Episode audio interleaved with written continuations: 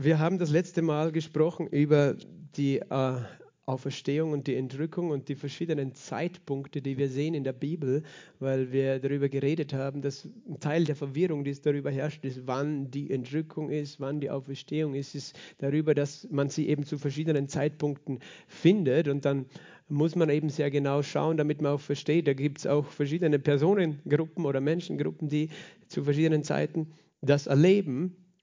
Und äh, da haben wir letztes Mal gesehen, eben von, wir haben über diese sogenannte Trübsalzeit gesprochen, dass wir am Ende dieser Trübsalzeit sehen, dass Menschen auferweckt werden, auferstehen, entrückt werden oder eben verwandelt werden.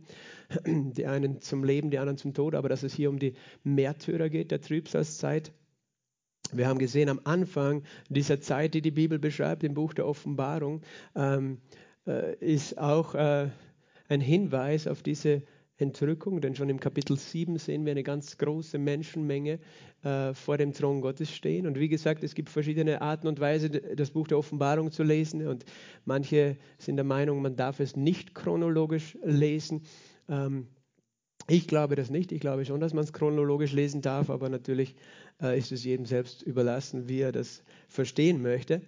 Äh, auch, auch zu diesem Hinweis eben von dem Anfang der Trübsalzeit. Wir haben ja schon viel auch darüber gesprochen, dass Gott uns rettet von dem Gericht. Ähm, auch im Buch Offenbarung Kapitel 3 heißt es in Vers 10, Offenbarung Kapitel 3, Vers 10, weil du das Wort vom Harren auf mich bewahrt hast, werde auch ich dich bewahren von der Stunde der Bedrängnis, die über den ganzen Erdkreis kommen wird. Also wir sehen auch ganz viele klare Hinweise darauf, dass Gott eben seine Gemeinde bewahrt, rausnimmt von der Zeit der Bedrängnis.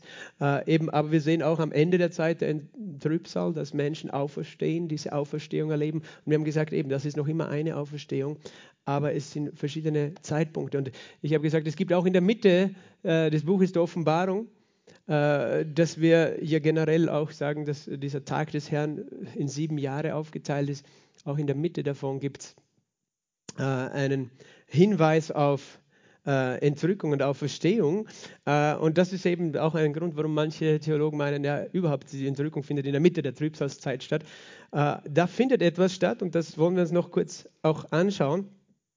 Im Buch Offenbarung zuerst einmal Kapitel 10, Vers 7. Im Buch Offenbarung, äh, ich würde gern mir die Zeit nehmen, jeden Vers mit euch durchzulesen, von Kapitel 1 bis Kapitel 22, Vers für Vers durchzugehen, weil das Buch eben so viele Geheimnisse beinhaltet und äh, es ist schwer, dass man das alles so, wenn man es nur anstoßt, alles gleich erklärt. Äh, und es werden auch immer offene Fragen bleiben, wenn du dieses Buch äh, liest. Auch für mich gibt es offene Fragen, aber doch wir legen das äh, Wort mit dem Wort aus. Wir müssen natürlich auch verstehen, immer in dem Buch der Offenbarung, ähm, ja eben, Gott ist immer größer als unsere Vorstellung. Wir können spekulieren und ich versuche nicht zu spekulieren. Man, man tut es unbewusst. Weißt du, du liest einen Vers und dann es gibt Dinge, die sind explizit und dann sind Dinge, die spekuliert man dann halt, weil es naheliegend ist. Aber Spekulationen kannst du nie beweisen. Und ich muss auch sagen, manches eben wird immer Spekulation bleiben, weil es nicht klar in der Bibel steht. Und es ist gut so, dass wir Gott nicht in unsere Box pressen können. Aber eben Buch der Offenbarung äh, beginnt eben mit diesen Sendschreiben an die Gemeinden, äh, wo ich gesagt habe, das redet von dem Gemeindezeitalter, der Zeitalter der, der Gemeinde, wo äh, die Gemeinde auf der Erde diesen Auftrag ausführt. Und dann äh, endet das Gemeindezeitalter und dieser Tag des Herrn, der Tag des Gerichts bricht an, diese Zeit des Gerichts über dieser Erde, eine Zeit der Bedrängnis. Und das ist ja grundsätzlich etwas Gutes, weil das bedeutet, dass Gott Dinge in Ordnung bringt, die nicht funktionieren. Äh, das ist nichts Negatives, äh, auch wenn das manchmal so wahrgenommen wird, sondern grundsätzlich ist es der Zeitpunkt, wo äh, eben, so wie Paulus auch gesagt hat in Athen, Gott hat einen Tag festgesetzt, wo er den ganzen Erdkreis richten wird. Und das redet nicht von dem ewigen Gericht, sondern von dem Gericht auf der Erde. Das heißt, wo er hier auf diese Erde kommt, um Dinge in Ordnung zu bringen. Und das ist dann eine Periode von äh, sieben Jahren. Und das ist natürlich auch, äh, gibt es Hinweise darauf, kannst du auch nicht letzt, letztendlich beweisen, dass es sieben Jahre sind, aber, aber es gibt ganz klare Hinweise davon. Wir haben von der 70. Woche Daniels gesprochen. Und wir sehen eben in dieser Phase, und das ist auch ein bisschen unklar, zuerst diese sieben Siegel, das Buch mit den sieben Siegeln. Die einen sind das, sagen, das ist vor diesen sieben Jahren, die anderen sagen, das ist am Anfang. Auf jeden Fall diese sieben Siegel. Dann haben wir gesehen, beim sechsten Siegel da wird das sechste Siegel geöffnet und dann äh, ein Erdbeben und beim siebten Siegel, Siegel ist plötzlich Stille im Himmel. In Kapitel 7, Buch der Offenbarung kannst du das lesen. Dann werden 144.000 Menschen versiegelt. Versiegelt, ich lese das jetzt alles nicht genau durch. Äh, aber äh, da gibt es dann diese Lehre von einer anderen äh, Glaubensrichtung, die nicht eine christliche ist. Die sagen, das sind nur die 144.000 äh, Auserwählten, äh, die gerettet werden auf diese Art und Weise, aber das sagt uns die Bibel nicht. Aber 144.000 werden versiegelt und das sind, zuerst einmal müssen wir wissen, was das Siegel ist. Das Siegel, wir haben das Siegel in uns, das ist das Siegel des Heiligen Geistes. Ist das Siegel der neuen Geburt. Wir sind neu geboren. Wir sind versiegelt mit dem Heiligen Geist der Verheißung, steht im Buch Epheser, im Epheser, ich glaube Kapitel 1 und Vers 13 oder so.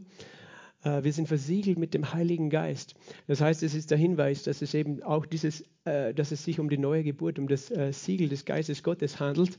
Und diese 144.000 sind aus Israel genommen. Das sind nicht Menschen von allen Nationen, sondern es sind 144.000, die versiegelt werden. Aus jedem Stamm 12.000.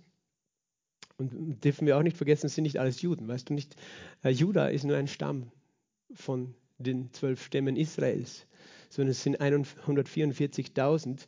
Interessant ist auch, dass in, diesem, in, diesem, äh, in dieser Auflistung der Stamm Dan nicht aufgelistet wird, ebenso wenig der Stamm Ephraim. Ähm, Dan und Ephraim werden hier nicht aufgelistet, stattdessen Josef, Benjamin, Manasse. Ähm, Gibt es auch Spekulationen, manche sagen, das ist, weil der Antichrist aus Dan kommt. Dan war auch eben der Stamm, äh, der der eben einen Götzenaltar aufgebaut hat, Dan und Ephraim. In Bethel und in Dan wurden zwei Götzenaltäre aufgebaut, nachdem Israel, das Nordreich, sich getrennt hatte. Und äh, wie wir sehen, hat Gott diese zwei Stämme verworfen. Das, was auch interessant ist an diesen zwölf Stämmen, ist, dass die meisten davon aufgegangen sind in den Nationen. Das, was du heute in Israel findest, äh, mein Gott bringt zurück. Äh, er bringt äthiopische Juden, die in Wirklichkeit eigentlich aus dem Stamm Manasse stammen. Das heißt, eigentlich sind sie keine Juden, sondern sie sind Manas, aus dem Stamm Manasse. Oder äh, andere eben nach Israel zurück, die Leviten äh, aus dem Stamm Levi oder eben die Juden aus dem Stamm Juda oder die Benjaminiten. Aber es sind viele Stämme, die ja in die Nationen verstreut worden sind. Ähm, das heißt, es kann sein, dass die überall auf der Welt sind. Jedenfalls, es geht um diese 144.000, die werden versiegelt. Das deutet darauf hin, dass zu dem Zeitpunkt, dass sozusagen die die Ersten sind von diesem Volk Israel in großer Zahl, ähm, die diese neue Geburt erleben in dieser Zeit. Und dass vielleicht das ein Auslöser ist, dass eben die christliche Gemeinde weg ist, dass es ein Auslöser dafür ist, dass gleich einmal 144.000 aus Israel errettet werden, neu geboren werden, versiegelt sind mit dem Heiligen Geist. Und diese, das ist eben so eine klassische äh, äh Endzeit-Theologie, kann ich dir jetzt auch nicht 100% beweisen, eben, dass man dann versteht, das sind, die, sind dann die Botschafter des Evangeliums in dieser sieben Jahreszeit. Das heißt, das Evangelium wird weitergegeben in dieser Zeit. Ähm, und dann sehen wir in Offenbarung Kapitel 10, also in Kapitel 8, äh, dann kommen sieben Engel, die sieben Posaunen bekommen und einer nach dem anderen bläst die Posaune, die sieben Posaunen und dann kommt, äh, kommen verschiedene Gerichte auf die Erde. Und dann heißt es in Offenbarung Kapitel 10, Vers äh, 7, in den Tagen der Stimme des siebten Engels, wenn er posaunen wird, wird auch das Geheimnis Gottes vollendet sein, wie er es seinen eigenen Knechten, den Propheten, als gute Botschaft verkündigt hat. Und das ist eben meine spannende Andeutung. Wenn der siebte Engel posaunt, dann wird das Geheimnis Gottes äh, erfüllt sein, das er seinen Propheten vorher verkündigt hat. Und wir, wir wissen ja auch, dass im, im 1. Thessaloniker 4 heißt es, bei der letzten Posaune werden wir entrückt werden. Das ist ein Grund, warum manche sagen, siehst du, das ist die letzte Posaune. Ähm, es sind das, äh, könnte sein, dass das gemeint ist, aber wenn wir genau lesen, auch im 1. Thessaloniker 4, lesen wir von der Posaune Gottes, beim Schall der Posaune Gottes und hier lesen wir von der Posaune des Engels. Das sind zwei verschiedene Dinge. Wir müssen die Bibel genau lesen, damit wir nichts durcheinander bringen. Also das heißt, es muss nicht dasselbe sein. Äh, gleichzeitig liest du hier von dem Geheimnis Gottes, das vollendet ist. Und dann denken alle, ja, das ist die Auferstehung, das ist die Entrückung. Ähm, ist auch ein Teil. Aber wie gesagt, wir haben gesehen verschiedene Zeitpunkte für Entrückung oder Auferstehung. Das Menschen auferstehen schon am Beginn sozusagen, als Jesus auferstanden ist, sind Menschen auferstanden. Wir sehen das aber auch am Ende der Trübsalzeit. Äh, was ist das Geheimnis Gottes? Das Geheimnis Gottes, da können wir zu den Propheten zurück. Im Buch Daniel haben wir gelesen von diesem äh, äh, Stein, der dieses Standbild zertrümmert und dann zu einem Berg wird. Und das redet von dem Reich Gottes, das sich manifestiert auf dieser Erde, dass diese Zeit eben dann angebrochen ist. Daniel redet auch davon, dass eben in diesen letzten Zeiten eben auch, wenn dieser, dieser böse Fürst aufsteht, dass dann auch diese Zeit ist, wo eben die Totenauferstehung stattfindet. Und das Ganze eben sehen wir. Äh, aber eben, das, das sind so diese Zusammenhänge, wo, wo, eben manche sagen, siehst du, das ist aber in der Mitte des Buches des, der Offenbarung. Aber wir haben schon gesagt, diese Trübsalzeit, Zeit der Bedrängnis, ist eine Zeit, wo Gott sich den Juden zuwendet, dem Volk Israel zuwendet. Und das ist wichtig, dass wir das immer im Hinterkopf äh, behalten. Äh, das Volk Israel hatte die Verheißung, dass bevor der Messias kommt, in Malachi im letzten Kapitel, die letzten Verse, bevor der Tag des Herrn kommt, äh, sendet Gott seinen Propheten Elia. Das war ja auch ein Grund, warum man, manche Menschen gedacht haben, ja, was ist jetzt mit Jesus? Wer, wo ist Elia? Jesus kann nicht der Messias sein, weil Elia war ja noch nicht da. Und Jesus sagt dann zu seinen Jüngern, aber Elia ist schon gekommen, aber sie haben ihn nicht erkannt. Und, und, äh, und er redet von Johannes dem Täufer, der aber auf der anderen Seite sagt die Bibel, in der Geist und der Kraft des Elia äh, vor dem Herrn hergegangen ist. Und, und als Johannes selbst gefragt wurde, ob er Elia ist, hat er gesagt, nein. Im Johannes 1. Also das, ist, das sind auch verwirrende Aussagen dann. Ne? Bist du Elia? Sagt er nein. Das heißt, äh, Jesus meint tatsächlich, er ist in dem Geist des Elia vorhergegangen. Und auch da sehen wir wieder, Prophetie hat mehrere Ebenen, weil eben Malachi sagt, vor dem Tag des Herrn kommt Elia. Und Jesus sagt zu seiner Zeit, Elia ist schon gekommen und redet von Johannes der Täufer. Und dann sehen wir aber im Buch Offenbarung, äh, im Kapitel 11, dass zwei Zeugen auftreten werden. Äh, auch die wurden prophezeit von Zacharias, die zwei Ölbäume, die vor dem Herrn der Erde stehen. Und hier werden diese äh, zwei Zeugen beschrieben. Und interessant ist, es heißt von diesen äh, zwei Zeugen eben, sie werden 1260 Tage Weissagen. Das sind interessanterweise genau dreieinhalb Jahre. Also es redet von dreieinhalb Jahren, die diese zwei Zeugen Weissagen werden. Das sind die Ölbäume der äh, in Offenbarung 11, Vers 4 die vor dem Herrn der Erde stehen und wenn jemand ihnen schaden will, geht Feuer aus ihrem Mund und verzehrt ihre Feinde. Das erinnert an Elia, der hat das erlebt, dass das Feuer gefallen ist, als er gesprochen hat, äh, als er verhaftet werden sollte. Äh, diese haben die Macht, den Himmel zu verschließen, damit er während der Tage ihrer Weissagung keinen Regen falle. Auch das hat Elia getan. Und äh, sie haben Gewalt über die Wasser, sie in Blut zu verwandeln und die Erde zu schlagen mit jeder Plage, so oft sie wollen. Wer hat das gemacht? Mose, oder?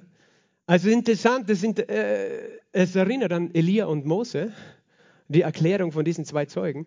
Das heißt, hier sehen wir ganz klar, hier wird gesagt, diese zwei, sie werden vorausgesandt letztlich. Das sind die, die vorausgesandt äh, sind, so wie Malachi das prophezeit hat. Also sehen wir auch, Elia kommt scheinbar zweimal wieder, bevor Jesus kommt. Aber das ist ja wieder geistlich zu verstehen. Das erste Mal in, in dem, äh, hat Johannes den Auftrag Elias sozusagen ausgeführt das Volk zur Umkehr zu rufen. Das hat Elia ja auch getan. Hier machen das zwei Zeugen. Dann gibt es zwei Möglichkeiten. Entweder ist das tatsächlich Elia oder ist es wieder jemand, der in dem Geist und in der Kraft des Elia vor ihm hergeht. Ähm, Mose kann es nicht sein. Warum nicht?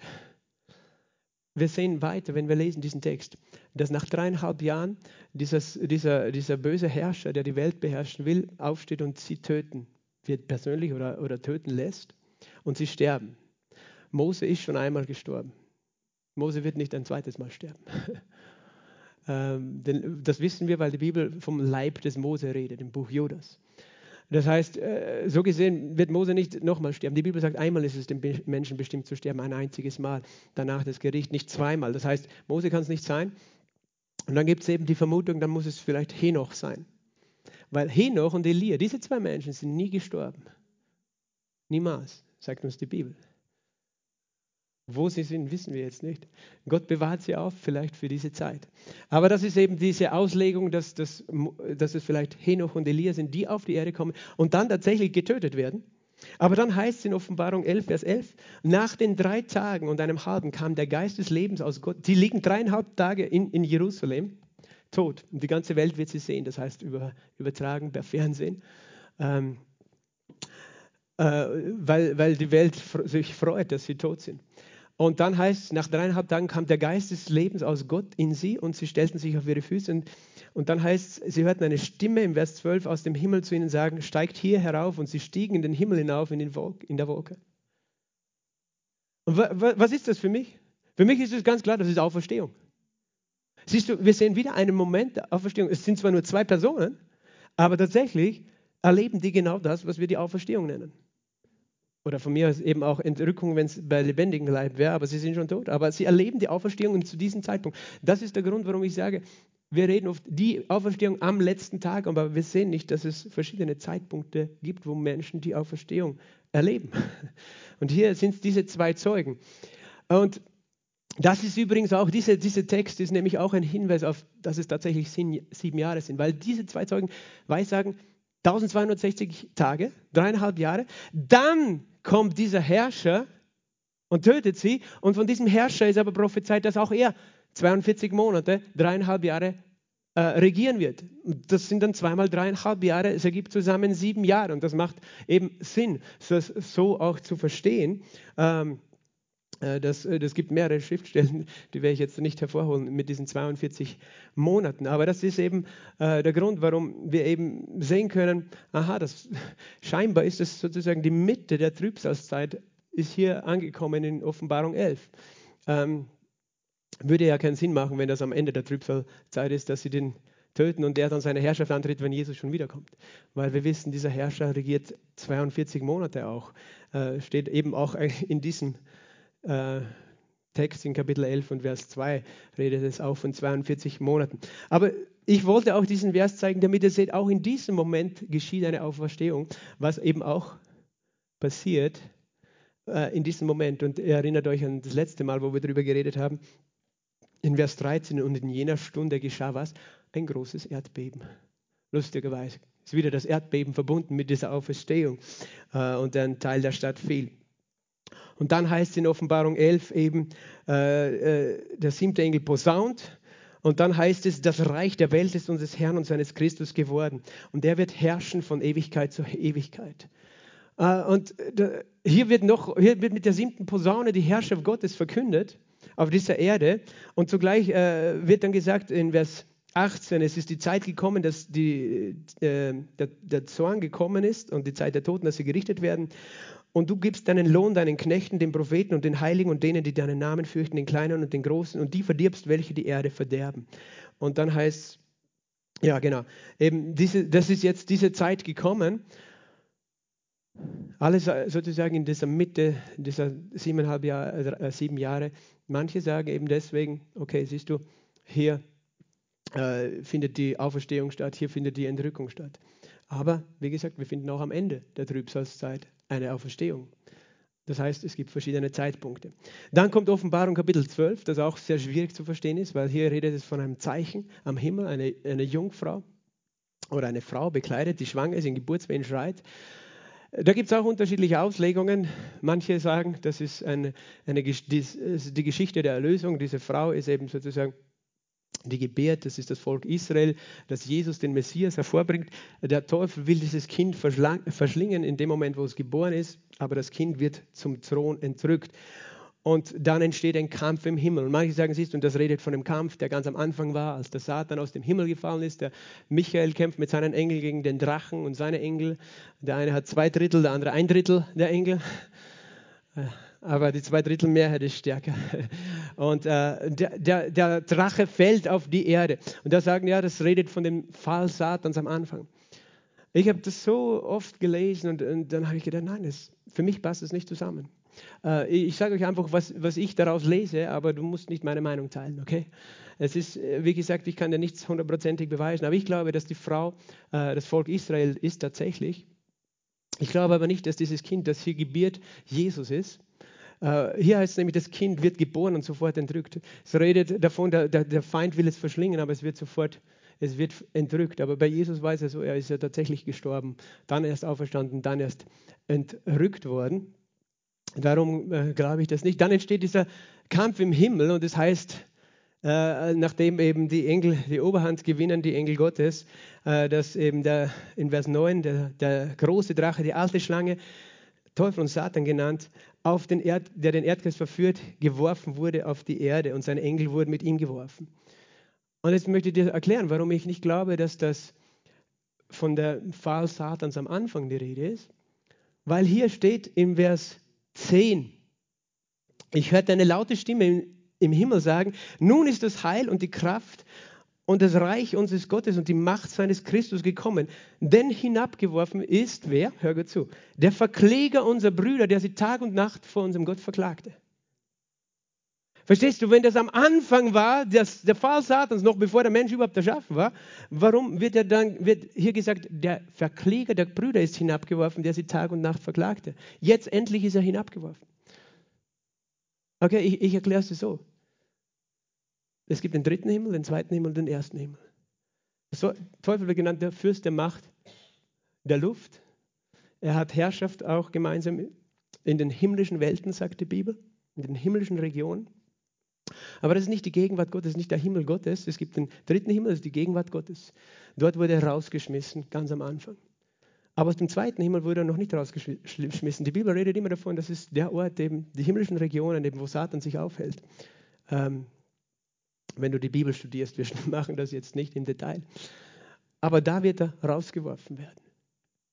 Und dann wird er direkt auf der Erde sein sozusagen. Er hat dann nicht mehr so diese freie Bewegungsmöglichkeit, sondern wird direkt auf der Erde sein. Da stehen wir hier, äh, sehen wir hier, dass eben äh, Teufel äh, hinabgekommen ist und große Wut hat, dann in Vers 12.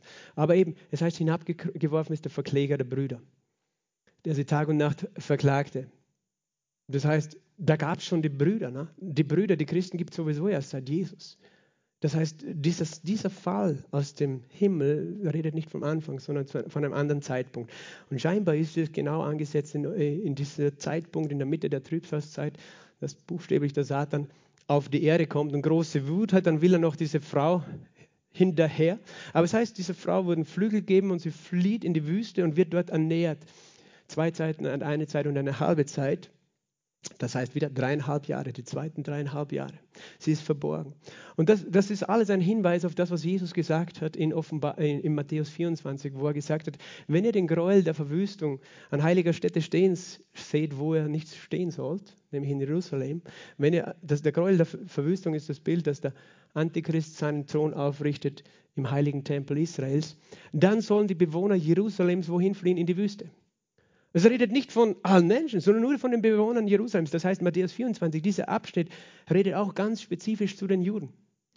Und den können wir nicht einfach für uns nehmen. Aber die sollen in die Wüste fliehen. Und wir sehen hier, die Frau flieht in die Wüste. Und dort wird sie ernährt dreieinhalb Jahre. Das heißt, Gott beschützt und versorgt das Volk, das ihm gehorcht und, und, und, äh, und sozusagen, bevor der Antichrist, der, der den Thron in Jerusalem besteigen will, in Jerusalem ist, Sie gehen in die Wüste und, und werden dort ernährt.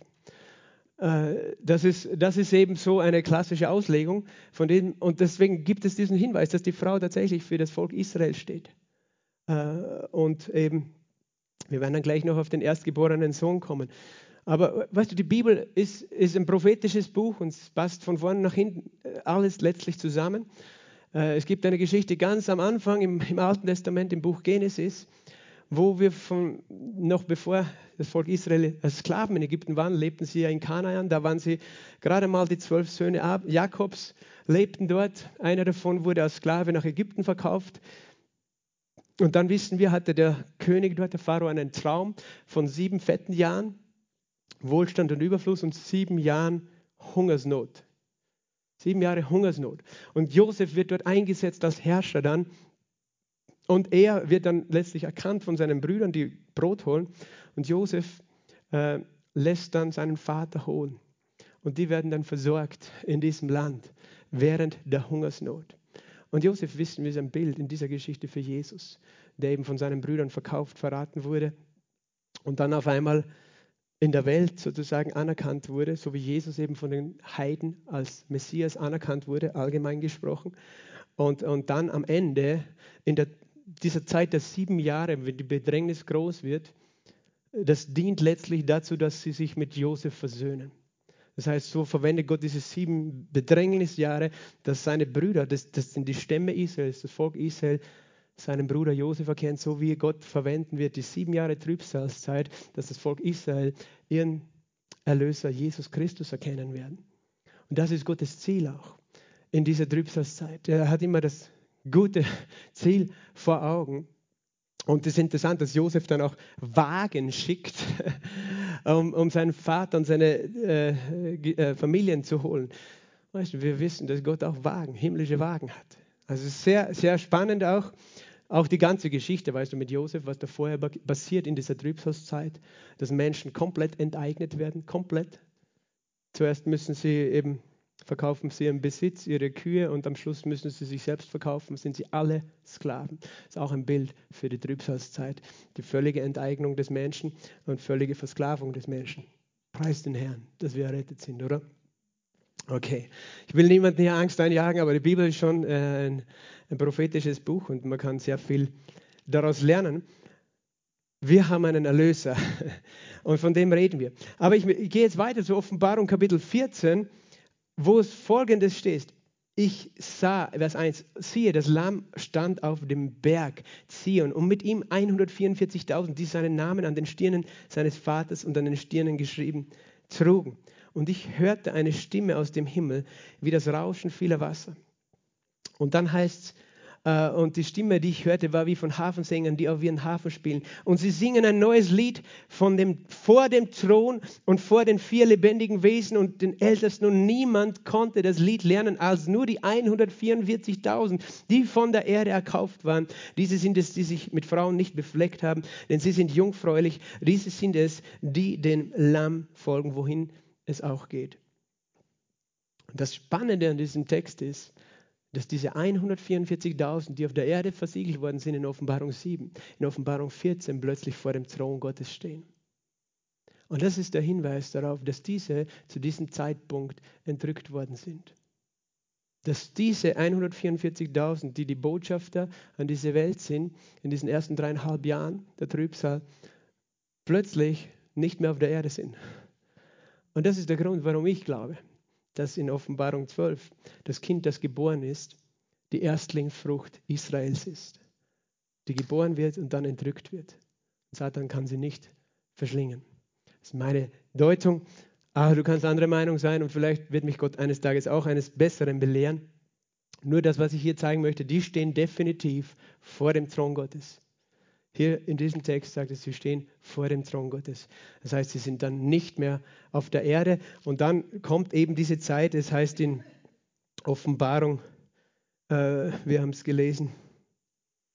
Wo ist es? Offenbarung, Offenbarung.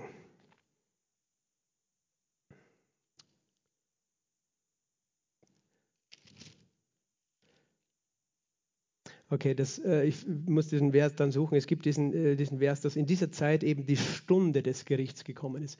Zuerst reden wir vom Tag des Gerichts, aber in dieser Zeit kommt die Stunde des Gerichts. Und das ist sozusagen, dann kommen die sieben Zornschalen, das äh, wirkliche Gericht Gottes. Warum sage ich wirkliches Gericht Gottes?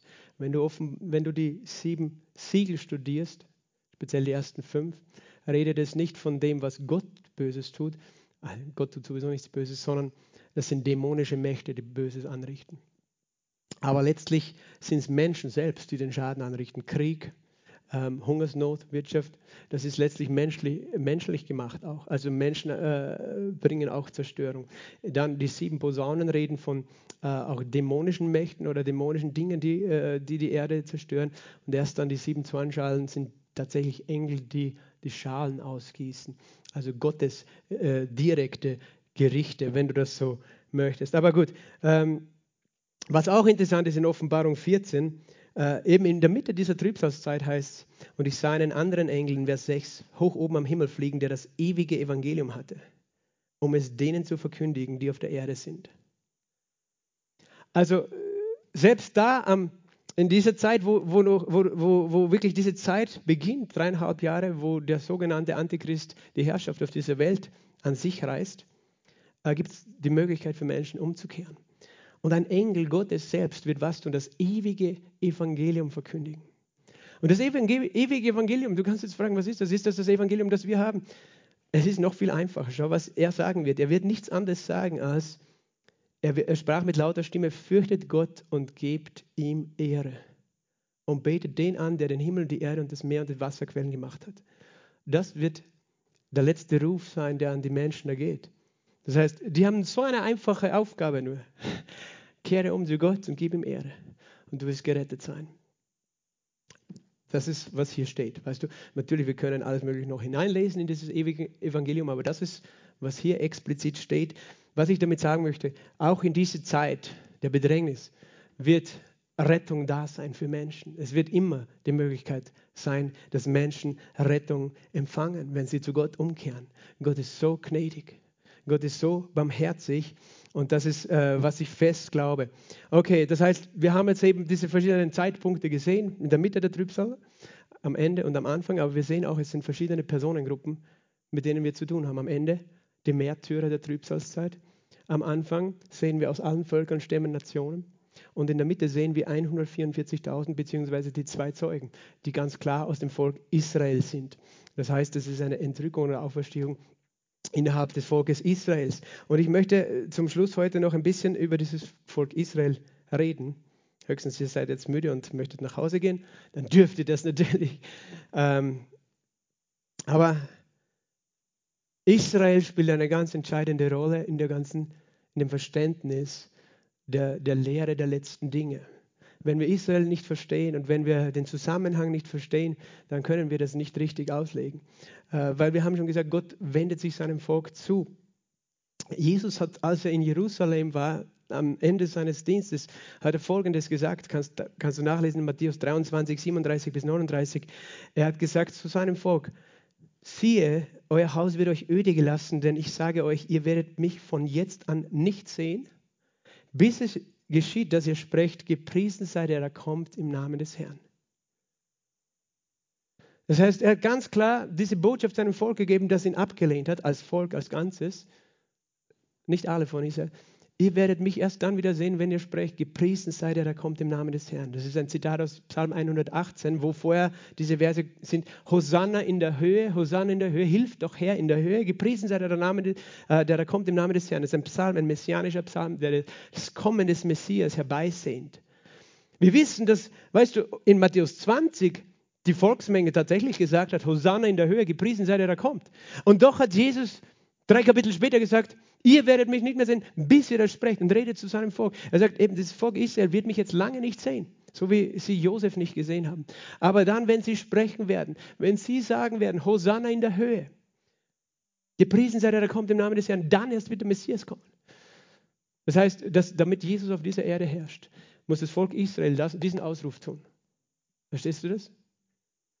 Und deswegen war es notwendig, dass Gott, nachdem sein Volk für 2000 Jahre verstreut war, es wieder sammeln würde. Jesus hat auch gesagt in Lukas 21, 24, äh, er hat gesagt, Jerusalem wird, äh, ihr werdet gefangen weggeführt werden unter alle Nationen, das ist passiert. Nicht nur 70 nach Christus, dann hat es den letzten Aufstand gegeben, 120 nach Christus, wo die letzten Juden noch verstreut worden sind auf die ganze Erde. Und dann heißt Jerusalem wird zertreten werden von den Nationen unter der Herrschaft der Heiden sein, bis die Zeiten der Nationen erfüllt sein wird. Bis die Zeiten der Nationen erfüllt sein wird. So lange wird Jerusalem zertreten werden. Das heißt, die, es war notwendig, dass das Volk Israel wieder zurückkommt in dieses Land, nach Israel. Das hat Jesus hier eben gesagt, dass diese Zeit vorbeigehen wird, die Zeiten der Nationen. Interessant ist auch, dass diese Zeiten der Nationen eigentlich schon früher begonnen haben über Jerusalem, weil äh, sie die Herrschaft über diese Stadt verloren haben, nachdem sie aus Babylon zurückgekommen sind. Die, die, die Souveränität letztlich haben sie verloren, schon als Alexander der Große äh, im Jahr 333 oder so äh, nach Israel gekommen ist. Und von da an gab es dann griechische Herrschaft, später römische Herrschaft in dieser Region. Und das Spannende an dieser Geschichte ist, dass Daniel prophezeit hat, 2300 Abende morgen wird, äh, wird sozusagen das Heiligtum verwüstet sein. Und, und, es gibt eben Schriftgelehrte, die sagen, das redet von 2300 Jahren. Wenn du von, zwei, von 333 vor Christus nach 2300 Jahre dazu rechnest, kommst du auf 1967. Und tatsächlich war 1967 der Sechstageskrieg, wo Israel Jerusalem ganz wieder erobert hat und äh, sozusagen diese Prophetie erfüllt hat. Das heißt, wir sehen einerseits diesen Moment, weil wir sehen auch den 15. Mai 1948, wo Israel äh, als Staat neu gegründet worden ist in seinem Land. Das ist ein Wunder, dass Jesaja prophezeit hat in Jesaja 66. Kann das sein, dass an einem Tag eine Nation geboren wird? Und das, was es bedeutet, ist, die Zeiten der Nationen sind zu Ende aus Gottes Sicht seit 1948. Oder eben gehen zu Ende. Spannend, oder? Und, und Gott sammelt sein Volk Israel für diesen Plan. Welchen Plan? Dass sie den Messias erkennen werden. Für diese 70. Woche Daniels, dass sie auch umkehren werden. Und das sagt uns auch äh, der Römerbrief. Weißt du, was der Römerbrief uns sagt im Kapitel 11, Vers 11 und Vers 12 und Vers 15. Ich sage nun, sind sie, das Volk Israel, etwa gestrauchelt, damit sie fallen sollten? Wie sind sie gestrauchelt, indem sie den Messias nicht erkannt haben, sondern gerufen haben ans Kreuz mit ihm? Er sagt auf keinen Fall, sondern durch ihren Fall ist den Nationen das Heil geworden, um sie zur Eifersucht zu reizen. Was es bedeutet, sei dankbar, dass sie gerufen haben ans Kreuz mit ihm. Wenn Jesus nicht gestorben, gestorben wäre, hätten wir alle keine Erlösung. Wenn er nur als König in Israel angefangen hätte zum Regieren, erstens wäre niemand von neuem geboren und von seinen Sünden erlöst, aber wir als Heiden hätten keinen Anteil. Das heißt, es ist unser Segen, dass sie ihn verworfen haben.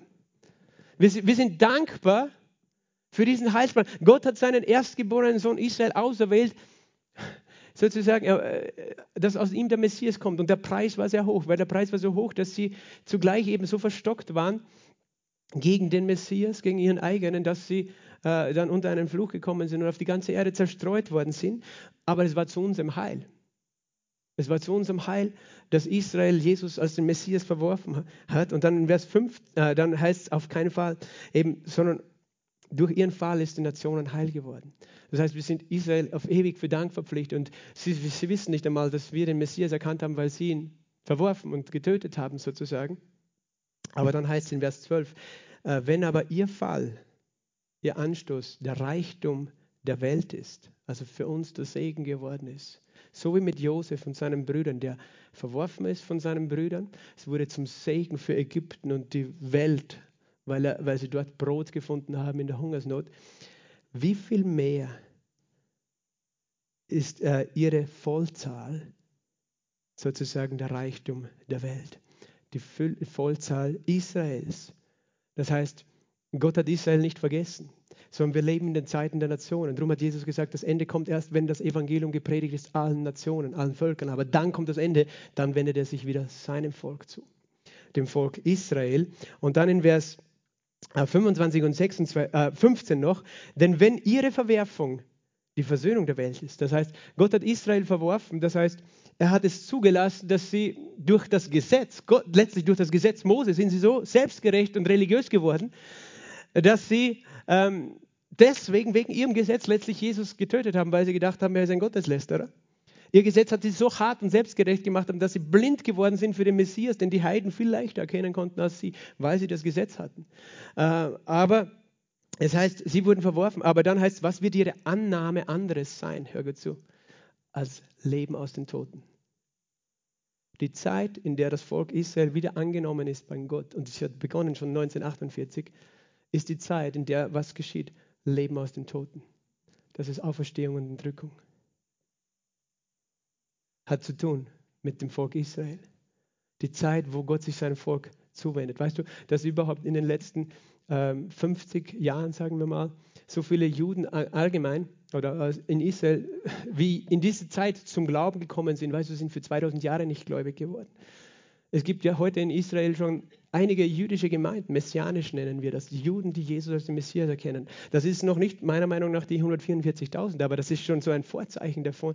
Das, das hat es nicht gegeben, weißt du, hat, haben sich keine Juden bekehrt durch die Jahrhunderte. Manche wurden zwangsbekehrt zu den Großkirchen, damit sie nicht äh, verfolgt waren, haben sich Juden zum Katholizismus und so bekehrt, aber eigentlich nur äußerlich, nicht innerlich.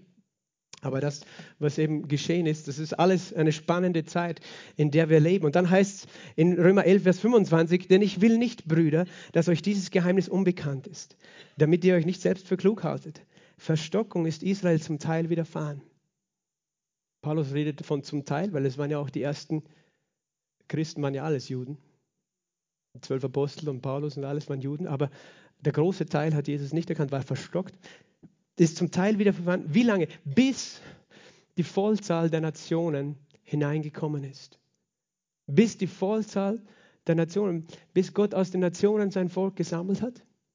Das nennen wir die Zeit der Gemeinde, das Gemeindezeitalter, weil die Gemeinde vorwiegend aus Heiden gebildet ist, weltweit. Und wir haben auch gesagt, Jesus hat gesagt, ihr werdet mich nicht, äh, es, äh, Jerusalem wird zertreten sein, bis die Zeiten der Nationen erfüllt sein werden. Und genauso wie eben, äh, während alle anderen schon gesehen haben, dass Josef der Segen ist in Ägypten, hat das Volk Israel noch in Hungersnot gelebt. Aber Jesus hat gesagt, ihr werdet mich dann sehen, wenn ihr was tut, wenn ihr ruft, gepriesen sei der, der kommt im Namen des Herrn. Und das wird genau dann sein, wenn genauso wie in dieser Zeit der Bedrängnis, in der Zeit der Trübsal, der Bedrängnis für Jakobs, das Volk Israel erkennen wird, sie müssen Jesus anrufen. Darum heißt es in Offenbarung 1, äh, siehe, ich komme, äh, äh, siehe, äh, siehe, er kommt in den Wolken und jedes Auge wird ihn sehen, auch die, welche ihn durchstochen haben. Und sie werden wehklagen, seinetwegen auch. Aber sie werden umkehren, sie werden erkennen, das war doch der Messias. Und wir hatten ihn verworfen. Verstockung ist Israel zum Teil widerfahren, bis die Vollzahl der Nationen hineingekommen sein wird. Und Vers 26, und so wird ganz Israel gerettet werden. Das Ziel mit dem Ende ist, dass auch das Volk Israel als ganzes Volk umkehren wird zu Jesus. Und das haben wir noch nicht gesehen. Deswegen wissen wir auch, dass es noch nicht geschehen. Weil wir sehen nicht, dass das ganze Volk Israel errettet ist. Aber es wird geschehen in diesen sieben Jahren. Und das Spannende ist eben, dass wir in dieser prophetischen Zeit leben, dass das Volk Israel wieder in seinem Land ist, äh, dass es äh, dass sozusagen Gott die Bühne vorbereitet hat, dass die Zeiten der Nationen sichtbar zu Ende gegangen sind, weil Jerusalem nicht mehr unter die Nationen unterworfen ist, so wie es für viele Jahrhunderte war. Verstehst du jetzt, in welcher Zeit du lebst? Weißt du, wir können diese, diese, die Bibel auslegen nur durch einfach Spekulation und das wurde immer schon gemacht, diese Endzeitlehren, aber es gibt Dinge, die sind so offensichtlich mittlerweile, die kannst du einfach nicht mehr leugnen. Und zu sagen, weißt du, es gibt auch manche Christen, die sagen, es ist ein Zufall, dass Israel sich so wieder gebildet hat, der Staat in, in dem Land. Nein, das, das, kannst du mir nicht erzählen, dass es ein Zufall ist. Sein Volk 2000 Jahre seine Kultur, seine Identität und seine Sprache bewahrt und plötzlich an einem Tag wieder gegründet ist in einem Land. Und das ist eben die Zeit und das ist das Ansinnen Gottes, das er hat, äh, das Volk Israel. Und deswegen diese Zeit, die noch vor uns liegt, da hat Gott sein Volk am Herzen, dass sie umkehren werden. Dann, wenn es schon fast zu spät ist. Erinnert ihr euch, ich habe das, glaube ich, erwähnt in, dem, in der Geschichte von äh, der, dem zwölfjährigen Mädchen, diese, das im Sterben liegt und Jesus macht sich auf den Weg. Und das ist die Tochter eines Synagogenvorstehers. Und ich habe gesagt, das ist ein Symbol für das Volk Israel, das im Sterben lebt, geistlich gesehen. Und der Synagogenvorsteher ist der Leiter, der holt Jesus. Aber auf dem Weg, wo Jesus äh, zu ihr, ihr, gehen möchte, wird er abgehalten von einer blutflüssigen Frau, die zwölf Jahre blutflüssig ist und die ist unrein. Und das ist ein Bild für die Gemeinde aus den Nationen, die Nationen, die ja unrein waren. Und Jesus wendet sich ihr zu, sie, sie wird geheilt, sie wird wiederhergestellt. Und er sagt, Tochter, geh in Frieden. Und dann schaut's, da, dann denkt der Synagogenvorsteher, super, weil die jetzt aufgehalten hat, ist alles zu spät, weil das, was als nächstes hört, ist, dass die Tochter gestorben ist. Und so wird es ausschauen für Israel in der Zeit der Bedrückung. Aber erst diese extreme Not wird sie dazu bringen, dass sie rufen werden, Hosanna in der Höhe. gepriesen sei der, der kommt, im Namen des Herrn. Und dann werden sie rufen, so wie Jairus gerufen hat und Jesus mit das, was die Welt für tot heißt, nämlich sie, weißt du, der Teufel will immer schon Jerusalem und Israel zerstören. Und Gott wird es auferwecken. Halleluja. Gott wird es auferwecken, sein ganzes Volk. Siehst du, und, und was wir sehen auch in, im Psalm 118, Hosanna in der Höhe, diese Verse, hilf doch Herr, bedeutet das, hilf doch Herr. Hosanna in der Höhe, gepriesen sei der, der kommt. Das ist, ein, das ist der Hilferuf, sozusagen der Ruf, Gott, du musst vom Himmel kommen. Und Jesus möchte, dass sein Volk diesen Ruf ruft. Und eigentlich ist es dieses Gebet, das die Ankunft Jesu beschreibt. Es ist das Gebet, Hosanna in der Höhe, gepriesen sei der, der kommt äh, im Namen des Herrn. Wir, wir sehnen uns nach deinem Kommen, Jesus. Jesus wünscht, weißt du, es reicht nicht, dass die Gemeinde das sich wünscht, sondern das Volk Israel. Aber wir wissen, dass diese ganze Zeit, nicht nur der eine Moment, diese Zeit ist seine Ankunft.